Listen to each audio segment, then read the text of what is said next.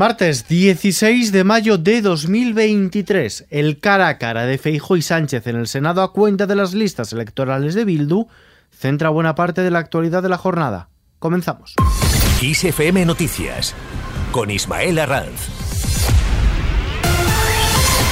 ¿Qué tal? El Partido Popular duda de la renuncia de Bildu. El PP ha puesto en duda la renuncia de siete condenados por asesinatos de ETA a ser elegidos como concejales de Bildu al tiempo que ha presionado al presidente del gobierno, Pedro Sánchez, para que frene esas candidaturas a través de la abogacía del Estado o de la Fiscalía. El Partido Popular exige además que el PSOE aclare si seguirá pactando con Bildu y si está dispuesto a apoyarse tras el resultado electoral del 28 de mayo para conformar gobiernos en País Vasco y Navarra. Cuca Gamarra, secretaria general y portavoz parlamentaria del Partido Popular.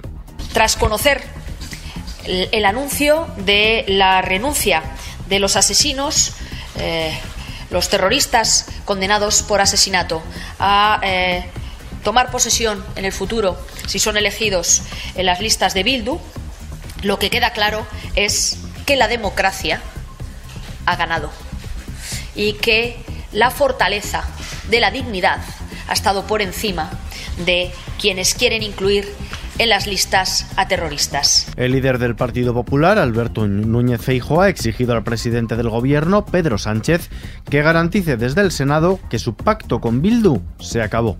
Señor Sánchez, tomo prestadas palabras suyas. Espero que no le moleste. Con Bildu no voy a pactar. Si queréis lo digo cinco veces, veinte. Con Bildu no voy a pactar. Con Bildu, lo repito, no voy a pactar. Si queréis, lo repito otra vez.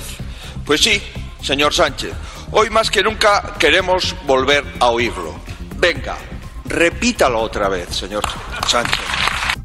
La presencia de 44 condenados por terrorismo en las listas de Bildu y la renuncia de siete de ellos, los condenados por asesinatos de ETA a recoger sus actas de concejales si son elegidos, ha centrado el duelo entre Sánchez y Fijó en la Cámara Alta. Desde allí, desde el Senado, Sánchez dice que el Partido Popular no soporta que ETA fuese derrotada durante un gobierno socialista es que fue un gobierno socialista con un presidente socialista Zapatero y con un ministro socialista Rubalcaba y con un lendakari socialista Pachi López cuando se derrotó a ETA. Y esto es algo que ustedes no pueden digerir, no pueden soportar. La oposición, mientras tanto, critica la ausencia de Sánchez en el Consejo de Europa. Tanto el Partido Popular como Ciudadanos han criticado al presidente del gobierno, Pedro Sánchez, por no acudir al Consejo de Europa que se celebra este martes y mañana miércoles y quedarse en España, dicen, para hacer campaña. Esta cumbre que se celebra en Reykjavik, en Islandia, tiene como objetivo crear un registro de los crímenes cometidos por Rusia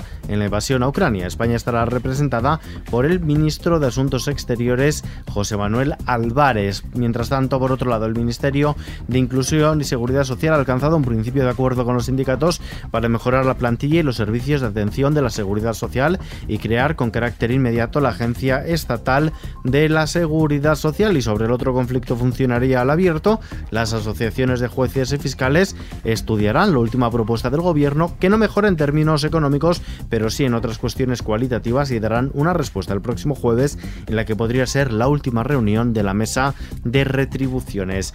Sin dejar la justicia, el Tribunal Constitucional retrasará hasta después de las elecciones municipales y autonómicas del 28 de mayo su decisión sobre si admite a trámite los cuatro primeros recursos presentados por exdirigentes socialistas de la Junta de Andalucía condenados por los ERE, entre ellos los expresidentes José Antonio Griñán y Manuel Chávez.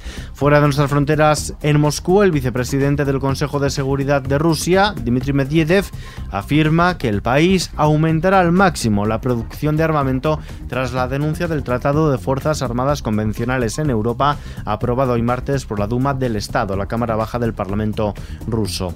De vuelta a casa, atención a este dato. El 26% de los menores de 35 años reconoce que ve vídeos al volante mientras conduce, pero es que este porcentaje se eleva hasta el 48% en el caso de los jóvenes de menos de 24 años, en tanto que casi uno de cada cuatro ha tenido ha estado a punto de tener un accidente por utilizar el móvil al volante. Datos que se extraen del decimotercer barómetro de la Fundación Vinci, que constata una presencia excesiva de comportamientos de riesgo vinculados con el uso del móvil, el consumo de alcohol o drogas y la somnolencia al volante entre menores de 35 años, especialmente los varones.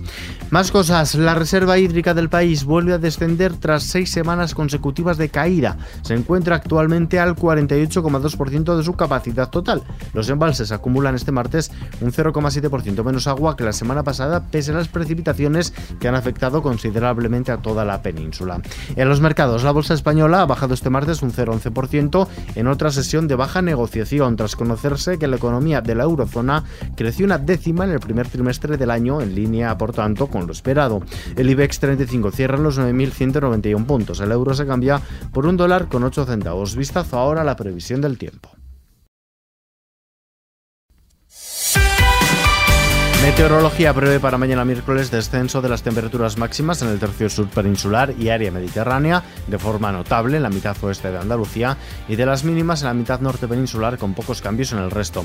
Intervalos nubosos en el Cantábrico norte de Navarra, Pirineos, este de Cataluña, Comunidad Valenciana y Baleares con posibilidad de precipitaciones débiles. También se prevén intervalos nubosos que aumentarán a muy nuboso en Andalucía con posibilidad de tormentas localmente fuertes en el área del estrecho, poco nuboso en el resto de la península con la información del tiempo nos despedimos por hoy. La información continúa actualizada en los boletines de XFM y ampliada aquí en sucesivos episodios de nuestro podcast XFM Noticias. Julián Garbín en la dirección de informativos, Jorge Galisteo a los mandos técnicos. Un saludo de Ismael Arranz. Hasta la próxima.